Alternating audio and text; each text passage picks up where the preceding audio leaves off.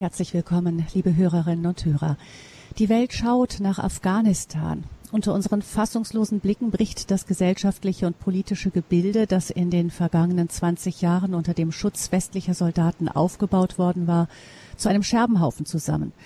Ausländer werden Hals über Kopf ausgeflogen. Zurück bleibt eine Bevölkerung, die derzeit keine Ahnung hat, was dem Land genau bevorsteht. Werden die Taliban ihr Versprechen halten und keine Racheakte üben? Oder muss jeder, der mit dem Westen kooperiert hat, um sein Leben fürchten? Als wir diese Sendung geplant haben, war überhaupt nicht klar, wie aktuell das Thema heute sein würde. Unser Gast ist eine junge Frau, die vor wenigen Jahren noch selbst zu diesen westlichen Helfern in Afghanistan gehört und ein Buch über ihre Erfahrungen in diesem schrecklich schönen Land, wie sie es nennt, geschrieben hat. Und so begrüße ich ganz herzlich hier in der Lebenshilfe bei Radio Horeb Lara Lessing. Herzlich willkommen, Frau Lessing. Hallo. Lara Lessing ist ein Pseudonym. Sie wollen sich einen möglichen weiteren Einsatz in Afghanistan nicht verbauen. Vielleicht auch, und das verstehen wir nach der aktuellen Entwicklung sehr, auch die Menschen, mit denen Sie vor Ort gearbeitet haben, nicht gefährden. Vielleicht so viel gesagt, Sie stammen aus dem Allgäu, sind Kinderkrankenschwester und haben sich mit Ende 20 dazu entschieden, als Entwicklungshelferin nach Afghanistan zu gehen. Wie es dazu kam, das hören wir gleich ein bisschen genauer. Zunächst interessiert uns alle aber natürlich, Frau Lessing, mit welchen Gefühlen Sie die ganzen Nachrichten der letzten Tage aus diesem Land hören, äh, dass Ihnen ja in diesem einen Jahr so sehr ans Herz gewachsen ist. Was, wie geht's Ihnen damit jetzt? Ja, gute Frage. Ist schwierig eigentlich. Mm, ja, es ging einfach viel schneller, als man das je erwartet hätte. Und es macht einen natürlich traurig, das ist klar. Hm. Gibt es Helfer Ihrer Organisation, die jetzt auch ausgeflogen werden, die noch vor Ort sind oder westliche Helfer, die Sie kennen? Ja, also die meisten sind aber jetzt schon außer Landes. Genau, das ist ganz gut gegangen, Gott sei Dank. Hm, was haben die denn so erzählt, ähm, wie so die Stimmung ist vor Ort? Hm, die erzählen, dass ganz viel Angst einfach herrscht vor, vor den Taliban oder vor dem, was jetzt passiert. Ganz viel Fassungslosigkeit und Ungläubigkeit auch. Ja, und einfach, ähm, man fühlt sich wieder zum einen zurückgeworfen in alte Zeiten, die man eigentlich schon lange abgehakt hat oder abhaken möchte. Und plötzlich ist es wieder da und es ist von der Vergangenheit wird es zur Zukunft. Und das ist, das ist schade und traurig und die Leute wissen nicht, wie sie jetzt mit dieser Situation umgehen sollen. Hm. Ich habe mir manchmal auch gedacht, nun, es sind jetzt ja 20 Jahre vergangen, in denen auch Entwicklungshilfeorganisationen wie die Ihre vor Ort aktiv waren, wo doch vielleicht das eine oder andere vermittelt werden konnte. Kann man das einfach so mit Stumpf und Stiel ausrotten oder ist doch die Hoffnung da, dass etwas von all dem irgendwie bleibt? Nein, ich glaube, ausrotten kann man es nicht, weil die Leute, die wollten ja viel viel sich weiterentwickeln und wollten vieles lernen. Genau, von dem her glaube ich nicht, dass man es auslöschen kann. Unterdrücken kann man es vielleicht, je nachdem, was für Regeln die, die Taliban jetzt aufstellen oder wie, wie sie ihr Kalifat aufbauen. Das kann ich jetzt noch nicht sagen. Sie hatten ja auch weiterhin, seit Sie zurück sind, wieder in Deutschland Kontakte zu all, als Ortskräften. Haben Sie von denen was gehört? Mm, jetzt in den vergangenen Tagen nicht. Ähm, das letzte Mal vor ein paar Wochen, da ging es Ihnen noch gut eigentlich. Da waren Sie ein bisschen gespannt, was passieren würde. Genau, aber die letzten Tage hatte ich keinen Kontakt zu Ihnen. Hm. Ähm, genau, man sagt ja auch immer wieder, dass auch die Ortskräfte nicht erreichbar sind. Gleichzeitig wissen wir ja, dass viele Einheimische versuchen, auch alle Spuren, die irgendwie in den Westen führen könnten, zu verwischen. Und vielleicht mhm. sind wir auch als Westler vielleicht auch gut beraten, da nicht zu sehr den Kontakt zu suchen, oder? Genau, das ist eigentlich der Grund, warum ich keinen Kontakt suche. Ich möchte sie einfach schützen. Ich möchte nicht, dass irgendjemand vielleicht ihr Handy überwacht oder das in falsche Hände gerät und dann sehen sie, dass da ein frischer Kontakt in den Westen ist. Und das, das wollte ich einfach nicht. Von dem her halte ich mich jetzt da persönlich zurück und schaue mhm. erst mal, was passiert. Genau. Das ist vielleicht auch schon ein erster Punkt, den man äh, lernt, wenn man in dem Land gelebt hat, ist, dass man es nicht einfach so machen kann, wie man es für richtig hält, oder? Nee, man muss Äh, man muss sich immer ein bisschen zurückhalten und man muss immer noch mal kurz überlegen, ist es jetzt wirklich gut? Ist vor allem am Anfang ist es ein bisschen eine Umstellung. Irgendwann geht es einem in Fleisch und Blut über und dann weiß man so ungefähr, was man alles machen kann und was nicht. Da muss man nicht mehr groß drüber nachdenken. Das heißt, man, man hat manchmal auch eine etwas mehr dann beobachtendere Haltung, muss erstmal gucken, man würde jetzt als Westler reflektiv, äh, also reflexartig so und so reagieren. Aber ähm, im Land lernt man dann auch erstmal abzuwarten, nochmal genauer hinzuschauen und zu gucken, welcher Schritt kann jetzt überhaupt realistisch dran sein. Mhm, das stimmt. Man, man wird sehr viel beobachtender und sehr viel ähm, bedachter in dem, was man tut. Das stimmt. Sie sind als, als Christin auch bewusst hingegangen, das hören wir gleich auch nochmal, aber äh, ähm, ich füge vielleicht schon einmal einen Gedanken ein, den Sie in dem Buch, das Sie auch über Ihre Zeit geschrieben, auch bringen. Sie sagen, das erinnert Sie ein bisschen an kontemplatives Gebet. Wie ziehen Sie da die Verbindung? Diese Haltung? Ja, also kontemplatives Gebet heißt ja auch, oder kann man sagen, ist ein betrachtendes Gebet und man lässt erstmal alles so stehen, wie es ist. Und diese, diese, diesen Aspekt davon, den habe ich da sehr gebrauchen können. Ich habe äh, versucht, nicht sofort zu urteilen nach meinen Maßstäben, was jetzt gut oder schlecht ist oder was jetzt schön ist und was nicht schön, sondern ich habe versucht, erstmal alles zu betrachten und einfach mal wahrzunehmen, zu hinterfragen, warum ist es so oder wie ist es dazu gekommen, dass es jetzt so ist, wie es ist. Und so hat sich mir sehr vieles erschlossen eigentlich. Und das war sehr wertvoll, dieser Gedanke. Hilft Ihnen denn jetzt auch ähm, Ihr Glaube, auch die Menschen dort abzugeben und ähm, ja, Gott anzuvertrauen, einfach, wenn man, ich meine, hört schon in den Nachrichten oft gerade diejenigen, die Helfer, die aus dem Westen Kontakt mit den Ortskräften haben, die klingen oft auch wirklich richtig verzweifelt und man kann das gut nachvollziehen. Aber ich denke, dass ähm, als Christen es da eher noch die Möglichkeit gibt zu sagen, ich kann, kann, kann diese Menschen einfach abgeben, ich kann besser akzeptieren, dass ich jetzt in dem Moment für sie nichts konkret tun kann. Ja, das stimmt. Da hilft der Glaube wirklich. Also man weiß, da ist ein liebender Gott und der hat auch diese Menschen geschaffen und irgendwie, irgendwie muss er da jetzt machen, weil ich kann es nicht. Und genau, man muss es abgeben, sonst wird man, glaube ich, ich weiß auch nicht, sehr traurig man das nicht abgeben könnte. Und zum anderen hilft mir jetzt in der Situation natürlich, dass ich schon wieder ein paar Jahre da bin. Sprich, ich habe nicht mehr diese ganz enge, direkte Verbindung zu ihnen.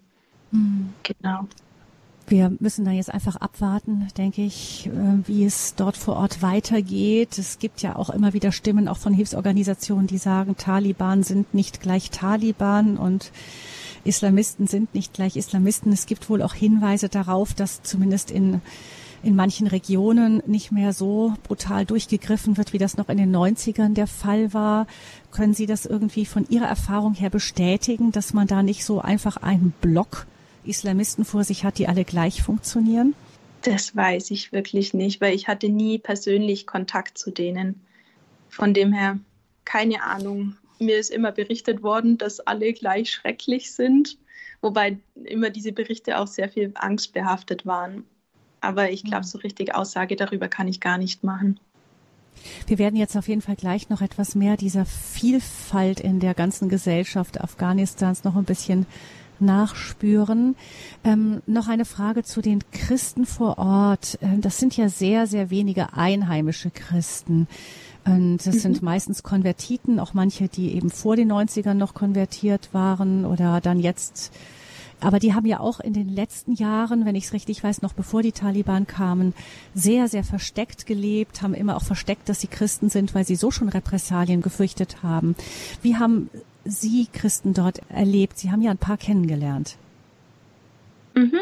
Ich habe tatsächlich welche kennengelernt. Ich habe sie als sehr, sehr demütige Leute kennengelernt und als sehr ja, dankbare Leute über ihren neuen Glauben. Sie waren alle sehr ja ganz, ganz toll. Oder haben, haben das alles so ähm, alles aufgesogen, was irgendwie christlicher Inhalt war. Das war sehr schön. Genau. Wie können wir uns denn christliches Leben in Afghanistan vorstellen? Sehr versteckt, auf jeden Fall. Es wird nicht in der Öffentlichkeit kundgetan. Es darf auch niemand wissen. Es darf teilweise die eigene Familie nicht wissen. Bibeln werden versteckt, Bibeln werden teilweise sogar gar nicht im Haus aufbewahrt. Ähm, wenn man sich trifft zum Gottesdienst, dann unregelmäßig und ganz heimlich, ganz versteckt. Jeder denkt sich eine Ausrede aus, wo er eigentlich hingeht, damit ihn keiner sucht. Genau, also es muss, es muss ganz unter der Hand laufen. Und aber also am Anfang dachte ich, dass da sicher nicht sehr viel möglich ist, aber wenn man wenn man wieder einmal in, in dieses Denken reinkommt, ist doch mehr möglich, als man denkt. Also wir hatten, wir hatten Bibelkreise und wir hatten Gebetskreise und so. Das ist dann schon möglich, aber unter ganz vielen Auflagen und man muss immer ganz viel beachten. Hm, das wird jetzt sicher auch nicht besser werden, kann ich mir vorstellen. Nein. Ähm, hm, ähm, aber trotzdem stelle ich mir das sehr beeindruckend vor, Menschen kennenzulernen, die unter diesen Umständen auch wirklich dennoch an ihrem Glauben festhalten. Ja, das war für mich, ich habe mich sehr geehrt gefühlt, dass ich solche Leute kennenlernen dürfte.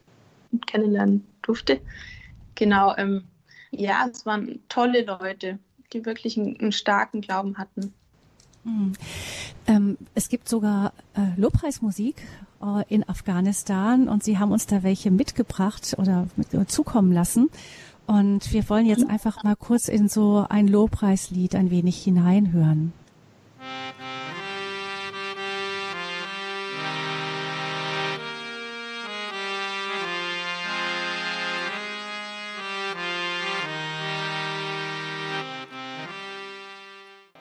Das ist also afghanische Lobpreismusik in der Landessprache Dari. Also wenn wir die so gehört haben, hier an diesem Lied auch mit so traditionellen Instrumenten mehr, während es auch andere Lieder gibt, die noch sehr viel moderner klingen.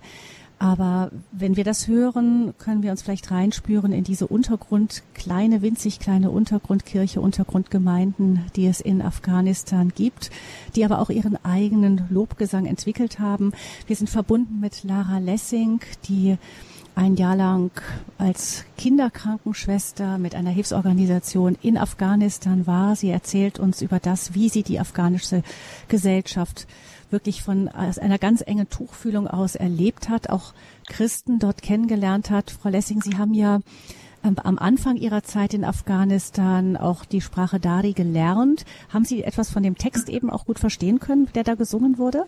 Ah, Lieder verstehe ich ganz schlecht. Also manche Lieder verstehe ich gut, das nicht so gut, weil es gibt so viele verschiedene Dialekte, die sich so mhm. sehr voneinander unterscheiden. Ich kann nur zwei von diesen Dialekten und diesen Dialekt in dem Lied leider nicht. Hm, das zeigt auch schon mal eins. Es gibt ganz, ganz viele Dialekte. Gucken wir mal, wie Sie als junge Deutsche ähm, ins afghanische Hinterland gekommen sind. Wie, wie sind Sie überhaupt auf die Idee gekommen? Ja, angefangen hat eigentlich alles indem ich eine Schule im Gebetshaus in Augsburg gemacht habe. Das waren zehn Monate, wo ich mir einfach überlegt habe, oh, was könnte jetzt als nächstes dran sein oder was möchte ich machen. Und da kam irgendwann die Idee, ja Mensch, ich möchte eigentlich nochmal ins Ausland und eigentlich möchte ich Sie in waren Land. Schon, Sie waren schon mal gewesen in Kolumbien, nicht? Auch ein, genau. eine Zeit lang vorher schon gewesen. Mhm. Genau, da war ich auch ein Jahr und es hat mir sehr gut gefallen dort. Genau. Und da, als ich dann wieder drüber nachgedacht habe, habe ich aber eigentlich gedacht, ich möchte nicht mehr nochmal nach Kolumbien, sondern irgendwo hin, wo vielleicht Hilfe nötig ist, wo vielleicht nicht so viele Leute hingehen. Genau, und so, so kam der Gedanke und dieser Gedanke ist dann irgendwann in Afghanistan hängen geblieben. Genau. Ja, ich habe äh, die Liste der Länder, die Sie dann in Betracht gezogen ha haben, die lesen sich wie eine Liste des Worst Case in der äh, in der Welt. Also da kam Südsudan drin vor, ähm, dann eben auch Afghanistan oder eben andere Länder des Nahen Ostens, die alle Kriegsgebiete sind. Wieso ausgerechnet in? Also man stellt sich vor, junge äh, deutsche Frau alleinstehend und dann ausgerechnet in, in diese hochgefährlichen Gebiete hinein. Das ist ja schon ähm, ja, ganz, ganz eigen auch, denke ich. Hm, ja, vielleicht. So habe ich darüber eigentlich gar nie nachgedacht. Ich dachte immer, ja, ähm, wahrscheinlich ist nicht überall Frontlinie, wahrscheinlich ist nicht überall irgendwie ähm, ganz schlimm gerade, sondern wahrscheinlich gibt es überall auch Gegenden, in denen die Leute einfach sind und nicht mehr weiter wissen oder ähm, Frauen, Kinder, die Hilfe brauchen, ganz dringend. Und so habe ich eher gedacht, dass ich eher, eher zu denen Leute, Leuten gehe, die irgendwo Schutz suchen und dann Hilfe bekommen sollten. Am besten. Genau. Wo sie wirklich gebraucht würden. Auch ähm, in Afghanistan irgendwie, da ging bei Ihnen innerlich eine Tür auf. Mhm. Weil ich habe gedacht, man hört oder sieht auch in den Nachrichten von nur nur Krieg und nur Bomben und damals schon nur Taliban oder Islamisten. Und ich dachte mir, Mensch, so Persien hat doch eine ganz reiche Geschichte und da muss doch so viel mehr sein als nur Krieg und nur Zerstörung. Da muss irgendwie was sein und das hat mich fasziniert, das wollte ich kennenlernen. Sie haben dann, Sie sind ja nicht aufs Geratewohl los, sondern haben sich dann eine Hilfsorganisation gesucht, mit der Sie gearbeitet haben. Sie mussten dann noch gucken, wie kriegen Sie das Ganze finanziert. Und Sie haben erstmal dann einen Sondierungsbesuch gemacht dort. Das äh, war mhm. von der Hilfsorganisation auch so vorgesehen. Ähm, was, was haben Sie denn erwartet, als Sie hinkamen erstmal? Ich glaube, erwartet habe ich Gott sei Dank gar nicht so viel. Ich habe einfach gehofft, dass man, dass man mir nicht feindlich entgegengesinnt ist. Das war eigentlich so meine größte Sorge und die hat sich dann ganz, dann ganz schnell verworfen, wurde ganz herzlich empfangen und habe dann einfach, glaube ich, dadurch, dass ich so wenig Erwartungen hatte, nur positive Erfahrungen gemacht, was, was man dort alles finden kann und wie man das Leben trotzdem leben kann unter so schwierigen Umständen aus deutscher Sicht. Schildern Sie doch mal Ihre ersten Eindrücke, als Sie ankamen. Meine ersten Eindrücke waren wirklich Berge, wunderschöne Natur, Felsen, ähm, freundliche Menschen, bunt, viel bunter, als ich dachte. Alles, alles war irgendwie bunt gestrichen und bunt angemalt und die Leute waren bunt angezogen und überall war nicht Krieg, sondern viel Leben. Irgendwie die Leute sind da rumgewuselt und haben so ihr tägliches, was sie so täglich zu tun haben, einfach erledigt. Ich habe viele Tiere gesehen. Einfach die Leute leben noch sehr von der Landwirtschaft. Und genau so so war der Eindruck, eine ganz andere Welt, die aber trotzdem funktioniert. Und Sie sind dann nochmal nach Hause zurück, haben dann alles organisiert, waren bestätigt in Ihrem, in Ihrem Wunsch, eben nach Afghanistan zu gehen und haben, sind dann, als es dann wirklich richtig losging, zusammen mit anderen Helfern erst einmal in eine Stadt gekommen um die Sprache Dari zu lernen. Ähm, das stelle ich mir furchtbar schwierig vor. Es ist ja eine ganz, ganz andere Sprache als unsere. Ja, es war tatsächlich ein bisschen, ein bisschen aufregend, wobei uns dann ein Linguist erklärt hat, dass das Schwierigkeitslevel dieser Sprache ungefähr auf, auf dem Schwierigkeitslevel von Spanisch liegt.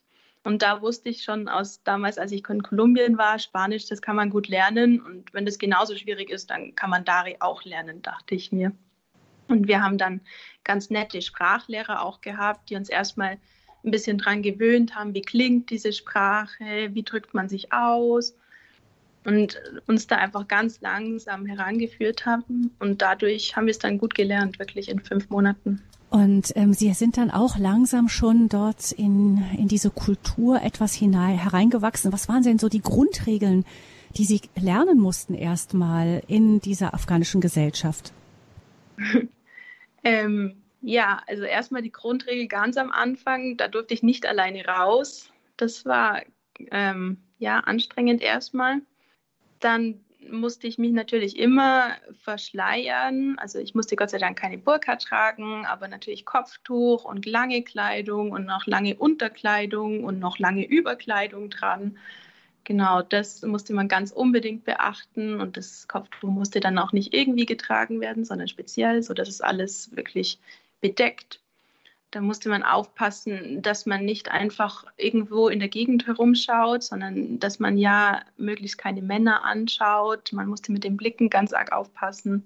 Genau, und auch wo man hingeht, war nicht egal. Man musste auf, auf gewissen Straßen bleiben, immer. Auch deshalb durfte ich am Anfang nicht alleine raus, weil ich das erstmal lernen musste, wo ist mein Bewegungsspielraum. Genau. Das heißt, da muss man schon ganz schön erst einmal sich umstellen. Eben, man kann nicht einfach so spontan raus. Man muss gucken, dass man männliche Begleitung hat und so. Ähm, hat, hat sie das irgendwie als äh, junge westliche Frau, die alle Freiheiten gewöhnt ist, auch ein bisschen rebellisch gemacht und gesagt, das darf doch echt nicht wahr sein, dass das den Frauen hier so geht? Oder haben Sie das ganz gut so akzeptieren können? Nee, das konnte ich Gott sei Dank gut akzeptieren, weil ich mich ja lange darauf vorbereitet habe. Also ich glaube, wer sich mit Afghanistan beschäftigt und sich überlegt, dahin zu gehen, der äh, unterschreibt quasi auch, dass man die Regeln dort akzeptiert. Und wenn man sich dagegen auflehnt oder das nicht akzeptieren kann, ich glaube, dann sollte man nicht hingehen. Und wie ist das dann, wenn man dann so eintaucht? Ähm, kann man dann einfach auch ein bisschen nachempfinden, wie es den Frauen in dieser Kultur geht? Also das klingt ja, wenn man so von außen sieht, alles ähm, unterdrückt, streng, vielleicht auch düster manchmal, aber was Sie so beschreiben in Ihrem Buch Jenseits der Fronten, Afghanistan abseits der Schlagzeilen, äh, heißt das Buch, der Titel ist das, ähm, da hört man, liest man viel auch von viel Lachen, viel Freude, Tanzen, Liedern und so weiter. Ähm, verschätzen wir uns da manchmal, was die, was die, äh, das Leben der Frauen in einem Land wie Afghanistan angeht? Teilweise vielleicht, ja. Also die Frauen, sie befinden sich natürlich unter all diesen, all diesen Vorschriften, die sie auch nicht toll finden.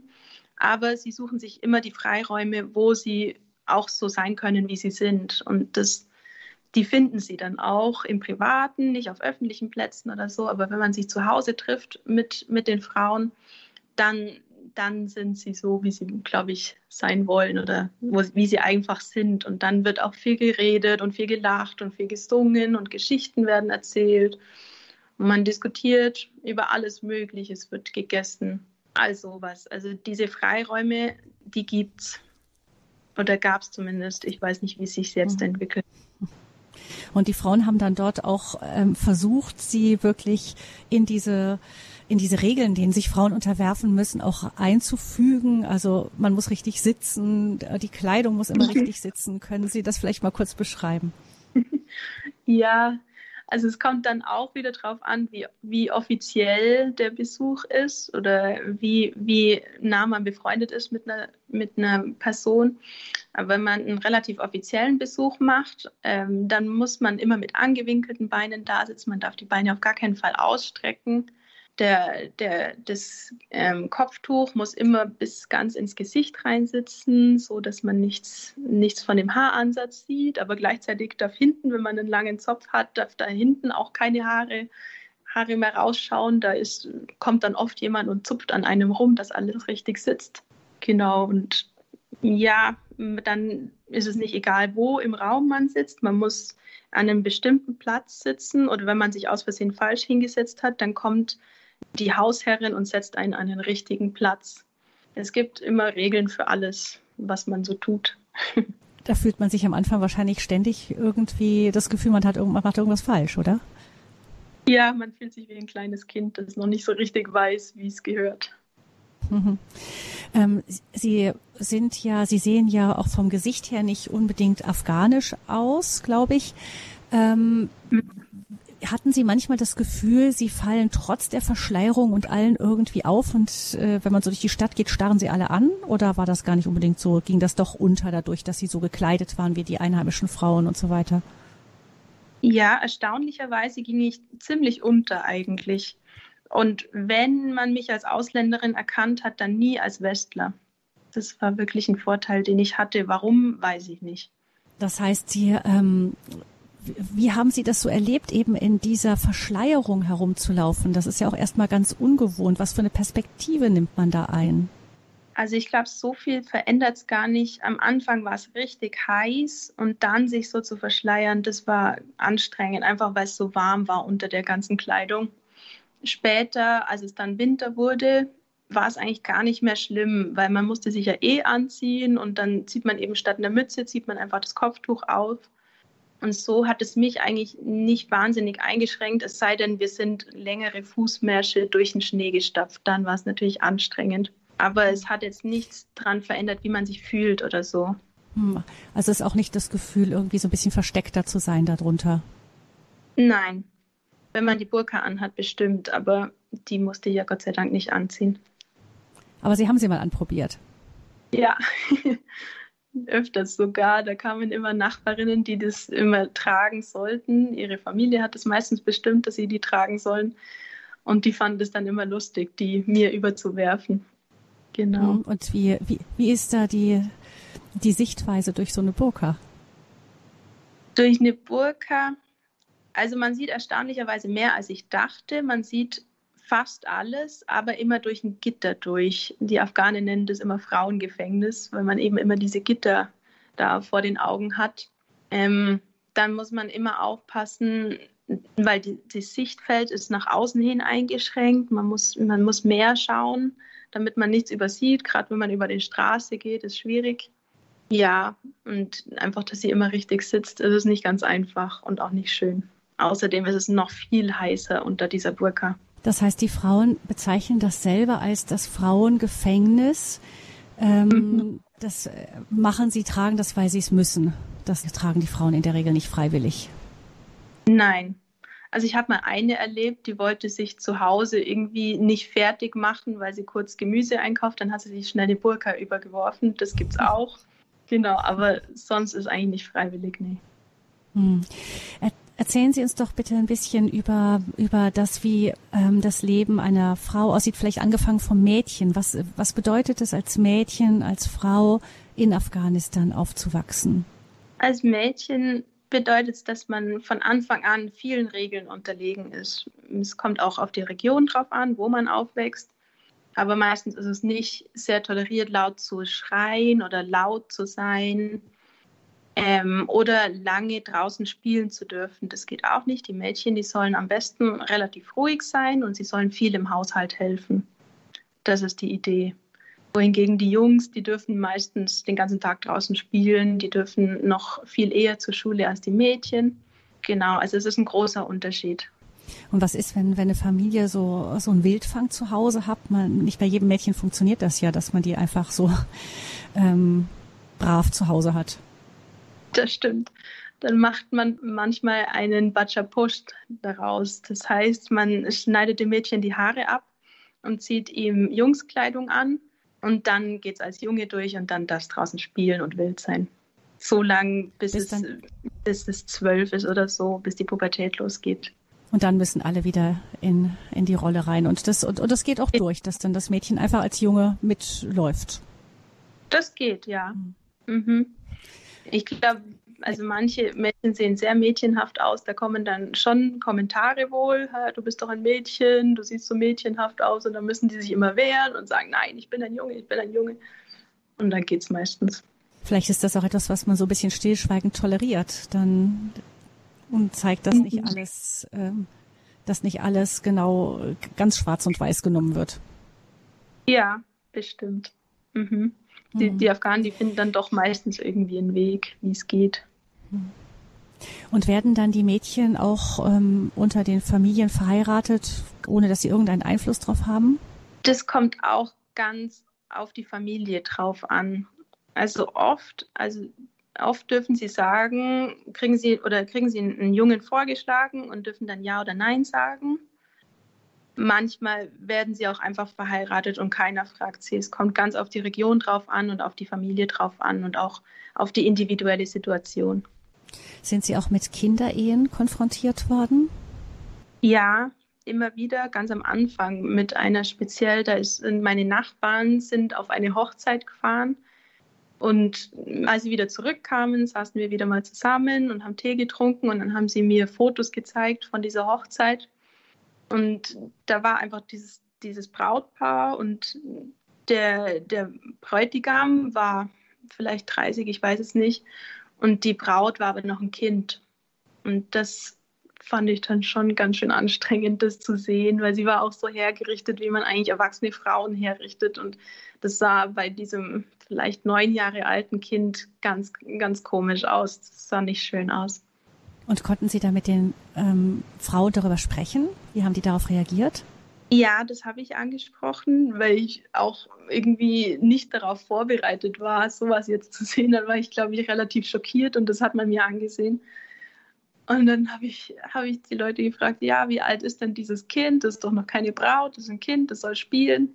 Und, und dann haben sie mir geantwortet, ja, sie wissen, dass es ein Kind ist und sie finden es nicht gut und sie würden es selber nie wollen für ihre Tochter. und haben mir dann auch erklärt, dass einfach, dass die Situation so schwierig war in dieser Familie, wo dieses Kind gelebt hat. Es ist ein Waisenkind gewesen. Es hat bei ihrer Tante, glaube ich, gelebt. Und die konnte es aber nicht mehr versorgen. Die waren zu arm. Und um es nicht in irgendein Heim geben zu müssen oder, oder auf die Straße schicken zu müssen, haben sie es verheiratet. Das ist nicht schön. Ich glaube, das fand an und für sich keiner toll. Aber so war die Situation und Afghanen nehmen das dann so hin. Und haben Männer dann äh, mehrere Frauen auch? Ist das dann ein Harem? Ja, manche, wer es sich leisten kann. Das hängt immer ein bisschen vom, vom Geldbeutel ab. Wie erleben das die Frauen? Haben Sie das mal mit denen darüber sprechen können? Ja, also eigentlich hat jede, jede afghanische Frau Angst, eine Zweitfrau oder eine Nebenfrau zu bekommen oder sogar mehrere. Das ist ein allgegenwärtiger Gedanke bei, bei fast jedem und keiner findet es schön oder keiner wünscht sich das.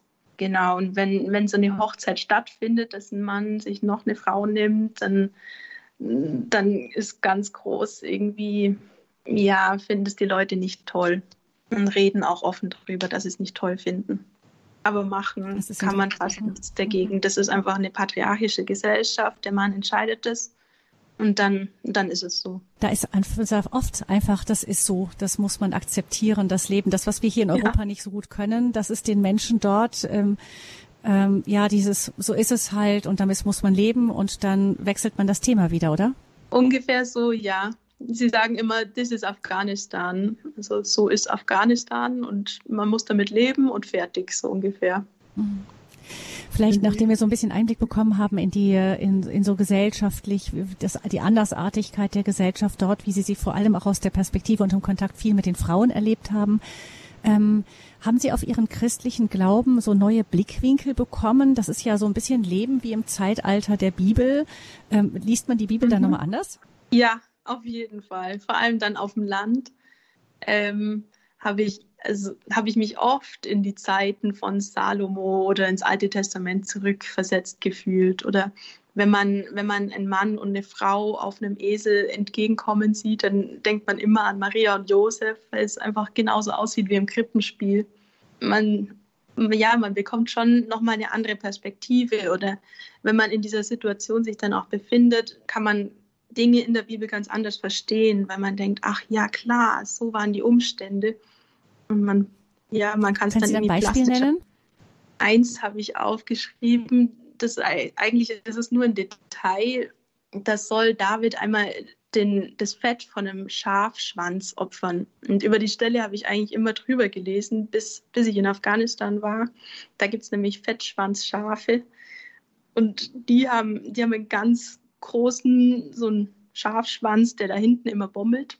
Und dieses Fett, das ist eine Delikatesse und das sollte David dann opfern.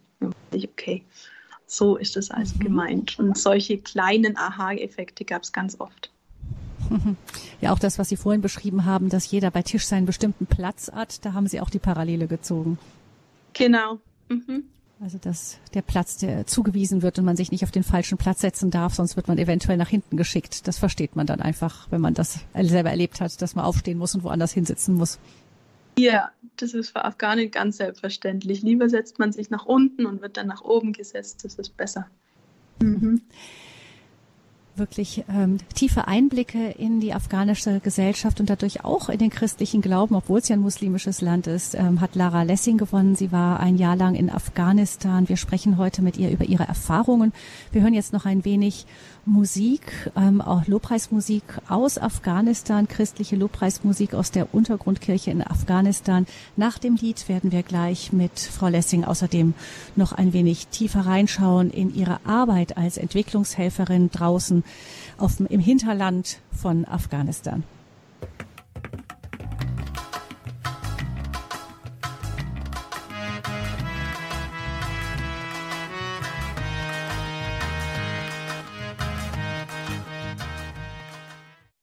Als Krankenschwester in Afghanistan, Erfahrungen in einem schrecklich schönen Land. Das ist unser Thema hier in der Lebenshilfe ganz aktuell über das Land, auf das wir jetzt gerade mit so großer Sorge schauen. Wir versuchen mit Lara Lessing, die in Afghanistan ein Jahr als Kinderkrankenschwester verbracht hat, als Entwicklungshelferin, über äh, die afghanische Gesellschaft vor allem, um ein bisschen besser zu verstehen, was vielleicht auch jetzt dort vor sich geht. Sie hat ein Buch geschrieben, Jenseits der Fronten, Afghanistan, abseits der Schlagzeilen, eine junge Deutsche und ihre Erfahrungen in einem schrecklich schönen Land. Und hier erzählt sie uns auch, wie sie Afghanistan erlebt hat. Äh, Frau Lessing, Sie haben, ähm, sind dann irgendwann ins afghanische Hinterland gekommen, nachdem Sie den Sprachkurs in der Stadt hinter sich hatten, haben dort Ihre ersten Freundinnen, die Sie gefunden haben und Freunde zurückgelassen und sind dann zu einem Projekt gestoßen in einem kleinen Dorf, ähm, das Sie vorher kurz gesehen hatten, das auch schon Sie beim ersten Besuch kurz verzaubert hatte. Und ähm, ja, dann ging's los erstmal und ähm, nachdem Sie sagten, Dari, die Sprache, die hat ganz, ganz viele Dialekte. Ich kann mir vorstellen, dass äh, der Sprachkurs dort erstmal fast schon erstmal wieder Fremdsprache war, oder? Genau so war's. Ich habe am Anfang mir ganz schwer getan, dann noch irgendwas zu verstehen und ja, musste dann wieder das neu lernen quasi und hatte dann aber ganz tolle Kollegen, die mir da mit ganz viel Geduld und ganz viel Herzlichkeit weitergeholfen haben. Sie haben dort ein kleines Häuschen bekommen. Ähm, die Dörfer sind ja sehr viel verstreuter, als wir das von hier kennen.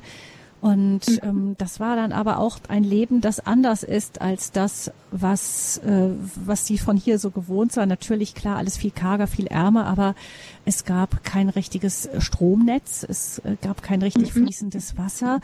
Ähm, genau, was war dann so die ersten Herausforderungen für Sie? Ja, die ersten Herausforderungen waren, sich einfach da, so wie es ist, unter diesen Umständen einzurichten. Wie, wie es ist mit diesem nicht vorhandenen fließenden Wasser. Dann mussten wir immer aus, aus dem Brunnen einfach immer Wasser holen und ins Haus bringen. Und wie legt sich ohne Kühlschrank? Wie lagere ich Lebensmittel, die ich habe? Oder ähm, Außentoilette war auch eine Umstellung. Genau, all sowas. Und dann. Die aber besondere ja. Ausblicke dann gab, haben Sie beschrieben in Ihrem Buch. Ja, das war schön. Es lag auf 3000 Meter Höhe, dieses Dorf. Und deshalb war der Nachthimmel da wirklich atemberaubend. Es war so klar und so eine schöne Sicht, dass man da eigentlich ganz gerne nochmal rausgegangen ist. Okay. Ein erster Hörer meldet sich, ohne den Namen zu nennen. Hallo? Ja, hallo. Pfarrer Martin, Vohl aus der Nähe von Altötting, Bleiskirchen. Okay, grüß Sie, Pfarrer Martin. Ja, Hallo. schön. Äh, Frau Lessing, ganz toll. Ihr Vortrag und danke auch für Ihr Engagement natürlich in Afghanistan. Möge Gott Sie auf Ihren Wegen behüten und schützen. Meine Frage oder so, äh, was ich gerne vielleicht auch andere Hörer gehört hätten, ja, christliches Leben in Afghanistan, wie sieht das aus? Konnten Sie praktizieren? Konnten Sie in die Messe gehen? Gibt es da überhaupt Katholiken? Und ähm, dann noch die letzte Frage natürlich. War es eigentlich bei Todesstrafe verboten, als Muslim zu konvertieren zum Christentum? Haben Sie sowas äh, schon mal mitgekriegt vom Hörensagen? Äh, ja, das ist vielleicht Martin, eine ganz ja. ernste Frage. Ja, danke. Genau, wir haben am Anfang kurz schon über das Thema geredet. Ich weiß nicht, ob Sie es gehört haben, so grundsätzlich, aber Sie haben noch ein paar präzisere Fragen gestellt, die würde ich Frau Lessing gerne weitergeben. Also ähm, genau, Sie sind ja nicht als Katholikin hin, Sie sind, soweit ich weiß, als evangelische Christin dort gewesen, aber Gottesdienste überhaupt, vielleicht können wir es mal grundsätzlicher sehen. Ähm, wie äh, haben Sie das irgendwie regelmäßig besuchen können oder haben Sie sich unter den Helfern zusammengetroffen, um Gottesdienste zu feiern? Wie lief das bei Ihnen? Ja, also wir haben uns regelmäßig unter den Helfern getroffen. Konfessionen haben dabei eigentlich gar keine Rolle gespielt. Ich bin katholisch, aber spielt keine Rolle. So. Genau. Mhm. So haben wir uns zusammen, zusammen getroffen. Ähm, richtige Messen waren das nicht. Das waren einfach wie, wie Hauskreise eigentlich. Man hat sich zusammengesessen, man hat zusammen Lieder gesungen, man hat zusammen in der Bibel gelesen. Genau, und das Gleiche eigentlich auch zusammen mit afghanischen Christen, aber das habe ich vorhin schon erzählt, nur ganz selten und nicht regelmäßig. Genau, und ja, es ist unter Todesstrafe verboten zu konvertieren. Weil äh, mich interessiert das, weil ja die Amerikaner da mit dem Präsidenten von Afghanistan zusammengearbeitet haben. Ich habe mir immer vorgestellt, dass solange die Amerikaner und die EU da drin ist und die NATO, dann dürfen sie keinen exekutieren, wenn er zum Christentum äh, konvertiert. Das habe ich so immer verstanden. Also das ist mir jetzt ganz neu, dass trotz amerikanischer Besatzung ein solches Gesetz herrschte. Ne? Okay. Also wie das, die Gesetzeslage ist, weiß ich ehrlich gesagt nicht. Es ist ja ganz viel, dass vieles unter der Hand geregelt wird und in Afghanistan quasi. Und wenn, mhm. wenn es rauskommt, dass jemand konvertiert ist, wird er auf jeden Fall gesellschaftlich geächtet. Und ich habe es auch mitbekommen, dass Leute eher umgebracht wurden. Also ich habe ähm, das auch im Vorfeld nochmal nachgelesen, was andere dazu erzählt haben, die auch vor Ort sind, gewesen sind. Und da hieß es, äh, dass eben die Gesetzeslage scheint sehr unübersichtlich zu sein, sehr widersprüchlich. Man hat da irgendwie versucht, westliche Vorstellungen irgendwie zusammen mit der mit der Ortsgesellschaft äh, irgendwie kompatibel zu machen und das hat zu auch anscheinend großen Widersprüchlichkeiten in den Gesetzen geführt. Und ähm, aber tatsächlich war es so, dass das gar nicht unbedingt nach nach offiziellen Gesetzen lief, sondern dann sind oft die Familien diejenigen, die, ähm, die dann eine Todesstrafe exekutieren oder irgendwelche Imame, die das dann einfach auch an den Gesetzen offensichtlich vorbeigemacht haben, oder? Ja, da wird nicht auf Gesetz geachtet. Das wird auch nicht vor Gericht gebracht. Das wird einfach kurz geregelt. Mhm. Genau. Ja, Pfarrer Martin, vielen Dank für Ihre Frage. Alles Gute. Dann hören wir eine Hörerin, die sich aus der Nähe von Regensburg meldet. Anonym, hallo. Hallo. Ich freue mich so, als ich da dem jetzt gehört habe, weil ich habe letzte Zeit habe gelebt in, bevor nach Deutschland kam, in Tadschikistan. Und das mhm. ist die Grenze von Afghanistan.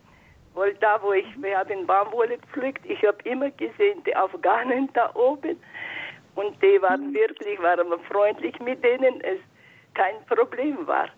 Und das hat mir jetzt so gefreut, dass ich habe wieder was über Afghanistan gehört. Das Schön, das freut uns, dass Sie mit zuhören.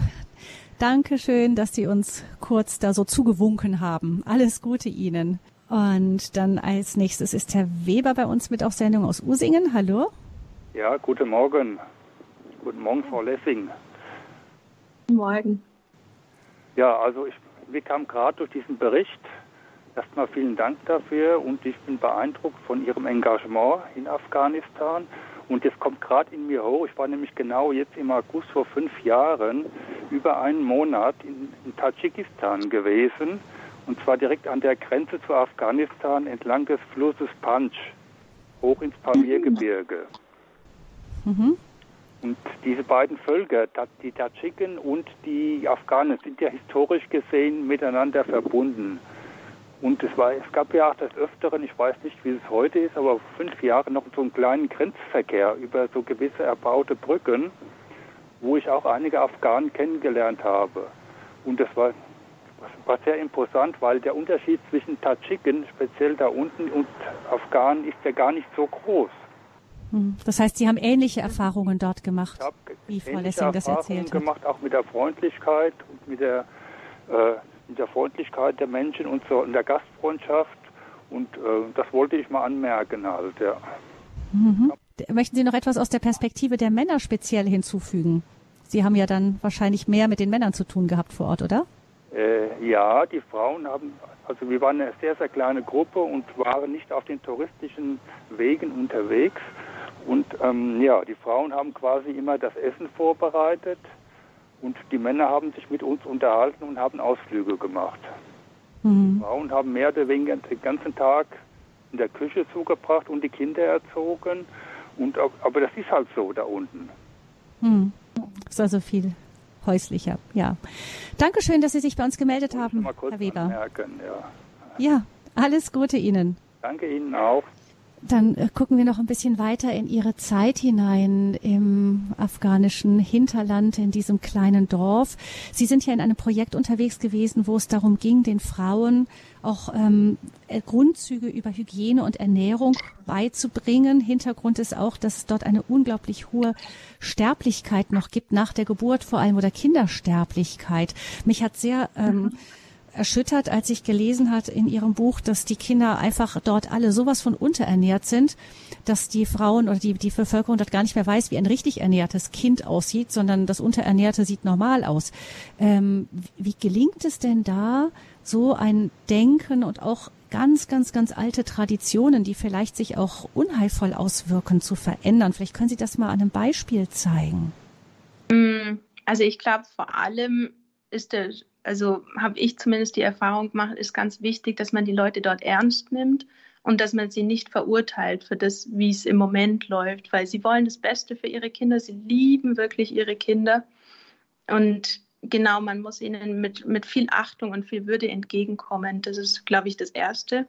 Genau, und dann man, haben wir uns einfach immer zusammengesessen mit, mit einer Auswahl an Frauen vom Dorf und haben einfach darüber geredet, darüber, wie es im Moment ist, was sie für Erfahrungen gemacht haben, was sie für Schwierigkeiten haben, was sie aber auch schon für selber für Erfolge erzielt haben und haben das, dieses, das dann einfach mit unserem Wissen dann noch ergänzt, mehr oder weniger. Es ist auch viel über Theater, kleine Theateraufführungen gegangen, wo wir das, die Szenen immer nachgespielt haben, wie es falsch ist oder wie es bisher lief und wie man es verändern könnte. Genau. Und ähm, vielleicht zeigen Sie mal auf, wo eben so ähm, Gewohnheiten drin waren, die dazu geführt haben, dass die Kinder einfach ganz, ganz früh oft gestorben sind. Mhm. Ähm, ich glaube, das hat schon, schon in der Schwangerschaft fängt es oft an. Da ähm, gibt es alte, alte Traditionen, nachdem die werdende Mutti nur kalte, nee, im Moment warme Speisen essen darf, also eigentlich nur Brot und Wasser. Sie ernährt sich neun Monate lang von Brot und Wasser. Und das Kind bekommt dadurch dann schon ganz viel weniger Vitamine und kann sich im Mutterleib schon weniger gut entwickeln. Und dann geht sie zur Geburt meistens nicht irgendwo ins Krankenhaus, sondern sie geht in den Stall und ähm, entbindet auf dem Misthaufen weil die Tradition sagt, die Geburt ist, ist was Schmutziges, also geht man dafür in Schmutz. Genau, und bei dieser Geburt ähm, stecken sich die Kinder dann oft mit Tetanus an und versterben sehr früh. Genau, und die, die Mütter oft auch. Und das heißt, das sind ganz alte Traditionen, wo man erst einmal vielleicht auch klar machen muss, dass, ähm, dass die einfach ganz furchtbare Folgen auch haben können. Also auch zum Beispiel, dass die Frauen genau. hochschwanger noch ganz hart arbeiten und so. Das ja. muss ja auch erst mal vordringen, auch bis zu den Männern, dass das ihren äh, Kindern schadet. Also ähm, da, das stelle ich mir als einen ganz langen Weg vor, das überhaupt erst mal einsickern zu lassen, dass man solche Traditionen nach und nach verändert. Mhm. Also wie gesagt, man muss mit ganz viel Feingefühl daran gehen und sie, die Leute nicht verurteilen. Und ähm, genau, wie Sie schon sagen, es ist auch eine Aufgabe von der ganzen Familie. Die Männer müssen den Frauen ein bisschen Freiraum geben, dass sie nicht so viel arbeiten, dass sie nicht so schwere Sachen tragen. Deshalb haben wir die gleichen Kurse, die wir auch den Frauen gegeben haben, haben wir auch für die Männer gemacht, damit die ihren Teil auch leisten können zu einer gesunden Familie. Und das haben sie dann auch gemacht, wirklich was äh, wichtig ist auch immer, dass es in die Kultur irgendwie hineinpasst. Sie haben noch zum Beispiel mhm. selber sich irgendwann mal dran gemacht und haben geguckt, wie kann das mit der Ernährung der kleinen Kinder aussehen. Das muss ja irgendwie auch für die Familien machbar sein. Die Kinder sind äh, oft auf sich gestellt, auch kleiner schon. Die Eltern arbeiten alle beide und die Kinder sollen trotzdem gut essen. Da haben sie dann schließlich irgendwann sich hingestellt und haben versucht, irgendwie herauszufinden, wie kann man irgendetwas entwickeln, das äh, den Kindern hilft, trotzdem gut zu essen. Sowas wie eine wirklich eine, eine Bombe an, an Nährstoffen auf kleinem Raum. Und sie sind dann auf die Semmelknödel gekommen.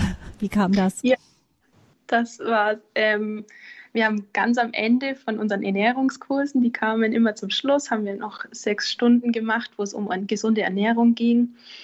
Und in der letzten Stunde haben wir immer eben genau für diese Situationen ein Gericht vorgestellt, das die, die Eltern machen können für, für die Kinder, wenn sie den ganzen Tag auf dem Feld sind, damit die Kinder gut essen. Und irgendwie hat sich das, das Gericht im Laufe der Jahre von einem sehr gesunden Bratling zu einem sehr ungesunden frittierten Pommes oder so ein ganz frittiert, speckig, ungesund entwickelt irgendwie. Und dann? Was man nicht, nicht so, so entwickeln kann, was einfach gesund bleibt. Und da bin ich dann auf die Semmelknödel gestoßen. Nach einer Weile überlegen, weil ich dachte mir, Mensch, Brot hat man eigentlich immer. Und da sind Eier drin, also ein bisschen Eiweiß ist drin und man könnte ein bisschen Kräuter reintun, dann gibt es noch ein paar Vitamine rein. Vielleicht könnte das klappen. Und das habe ich dann versucht, versucht zu, zu machen, zu Hause erst und habe es dann meinen Kollegen gegeben, ob das auch Afghanen schmecken könnte. Und ähm, so haben wir es dann weiterentwickelt. Die fanden es dann gut und haben aber gesagt, hm, Mensch, es wäre gut, wenn man noch das und das reintun oder das und das weglassen und haben das Rezept dann afghanisiert, nenne ich das immer. Genau, und haben es dann letztendlich, ähm, nach ein bisschen Diskussion allerdings, haben wir es in einem Dorf vorgestellt. Und die fanden das dann so gut, dass sie es sofort übernommen haben im Dorf selber und dann haben wir es in den Kursen auch übernommen. Also Sie erzählen auch mal wieder von den Widerständen, die erstmal kommen, wenn man etwas verändern will. Das heißt, die Diskussion war immer, das kennen die Leute nicht, das werden sie nicht annehmen. Ähm, genau. das, das kannst du vergessen. Genau. Mhm. Und normalerweise gehe ich auf solche Bedenken immer ein, weil ich denke, ich bin, ich bin hier der Westler und meine Kollegen sind die Afghanen. Sie wissen gut, was funktioniert und sie kennen ihre Leute, aber diese spezielle Diskussion war sehr theatralisch. Und dann dachte ich mir, hm, jetzt geht es, glaube ich, gerade nicht, nicht darum, dass es nicht afghanisch genug ist, sondern es geht um was anderes. Und das, so war es dann tatsächlich auch. Es ging um die Veränderung und dass sie nicht daran glauben, dass was anderes funktionieren könnte als das, was sie kennen. Und mhm. ja, dann haben wir das einfach thematisiert und besprochen und wir haben dann, wie mit dem einen Testdorf, in dem wir es dann gemacht haben, das war die Probe aufs Exempel. Wir haben dann besprochen, okay, die Leute dort wissen nichts von unserer Diskussion. Wir probieren es einfach in diesem einen Dorf und wenn es die mögen, dann machen wir es und wenn es die nicht mögen, dann machen wir es nicht. Sie haben dem Gericht dann noch einen schönen afghanischen Namen verpasst? Ja, Kurut Denan. Kurut ist ein wie ein Käsebällchen, das, das lokal hergestellt wird. Ist, die mögen die dort sehr gerne. Das heißt, genau, da war also der Name schon positiv besetzt? Genau. Mhm. Und dann haben die Leute es tatsächlich dort gemocht und sie konnten das als Nahrung für die Kinder dann dort einführen. Mhm. Genau. Mhm. Ähm, für mich ist, stellt sich schon dann auch die Frage, eben wenn, das ist ja auch etwas, was Sie im Kleinen erlebt haben, was vielleicht auch fürs große Ganze gilt und was auch in der aktuellen Situation vielleicht wichtig ist zu wissen. Viele haben sich ja gefragt, warum ist der ähm, ist Afghanistan, also dieses System, das da aufgebaut wurde, wo man gehofft hat, das steht vielleicht schon ein bisschen einfach komplett zusammengebrochen, einfach jetzt den Taliban überhaupt kein Widerstand entgegengesetzt wurde. Vielleicht hat eben genau das gefehlt erst einmal. Das frage ich mich nach dem, was Sie erzählen, dass es so schon eine stabile Brücke gab zwischen den Werten, die wir eher im Westen verstehen, auf der anderen Seite aber auch den alten afghanischen Traditionen und dass das Gebilde vielleicht noch nicht sicher genug stand, oder? Mhm. Das kann sein. Also genau weiß ich es nicht, weil ich war auch viel zu kurz im Land, um um wirklich einen ganz großen Überblick zu haben. Aber es kann natürlich sein, dass das irgendwie in die Richtung ein Problem war. Hm, wenn man sieht, wie lange das braucht, bis Neuerungen eingeführt werden, bis die Leute auch wirklich dran glauben, bis sie es zu ihrem eigenen ähm, ja, zu etwas Eigenem gemacht haben. Sie haben ja auch gesagt, Sie haben lange, lange gebraucht, bis Sie auch das Thema, also Ehen innerhalb der Familie ansprechen konnten überhaupt. Auch das ist ein ganz, ganz langer Prozess.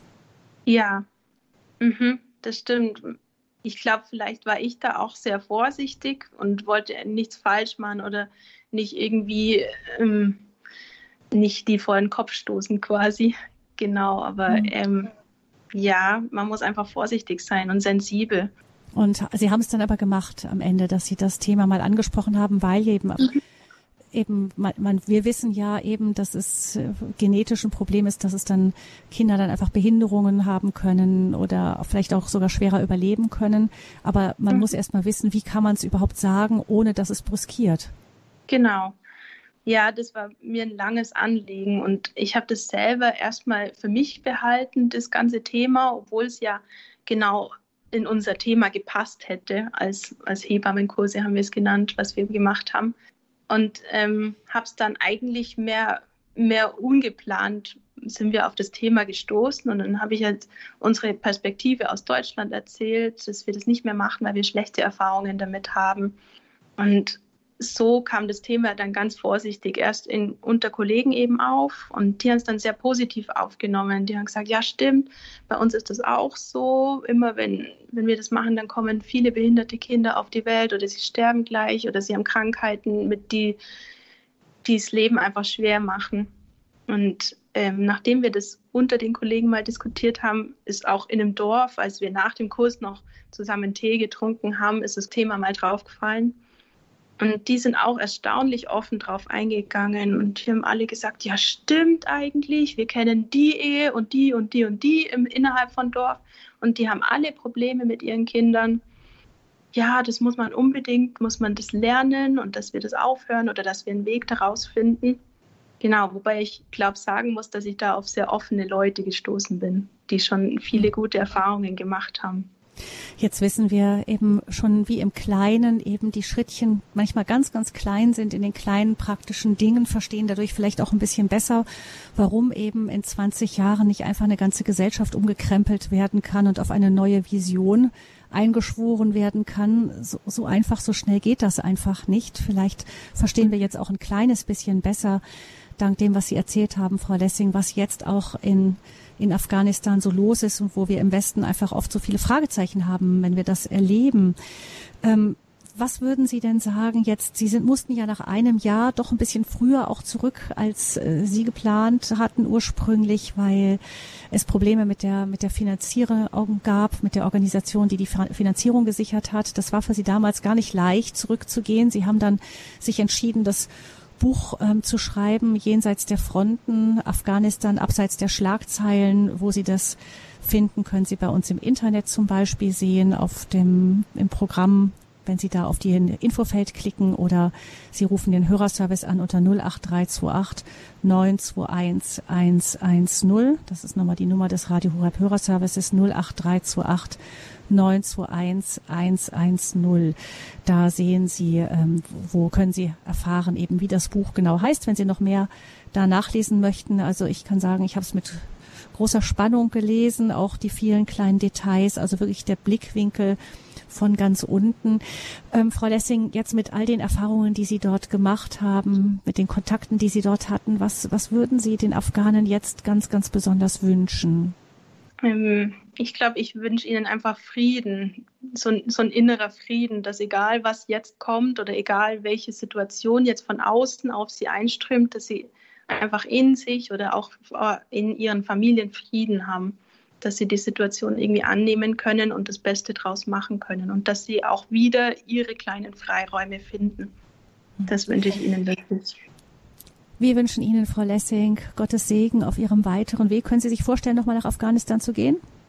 Oh, jetzt ist es gerade schwierig. Grundsätzlich ja, aber jetzt, mhm. nachdem die Situation sich so verändert hat, keine Ahnung. schwierig wird. Mhm. genau. Danke, dass Sie uns davon erzählt haben, wie dieses Säen in ganz, ganz kleinen Schritten mühsam gewesen ist und trotzdem so bereichernd für Sie persönlich. Sie haben noch ganz, ganz viel zu erzählen. Das konnten wir gar nicht in dieser ganzen Stunde unterbringen.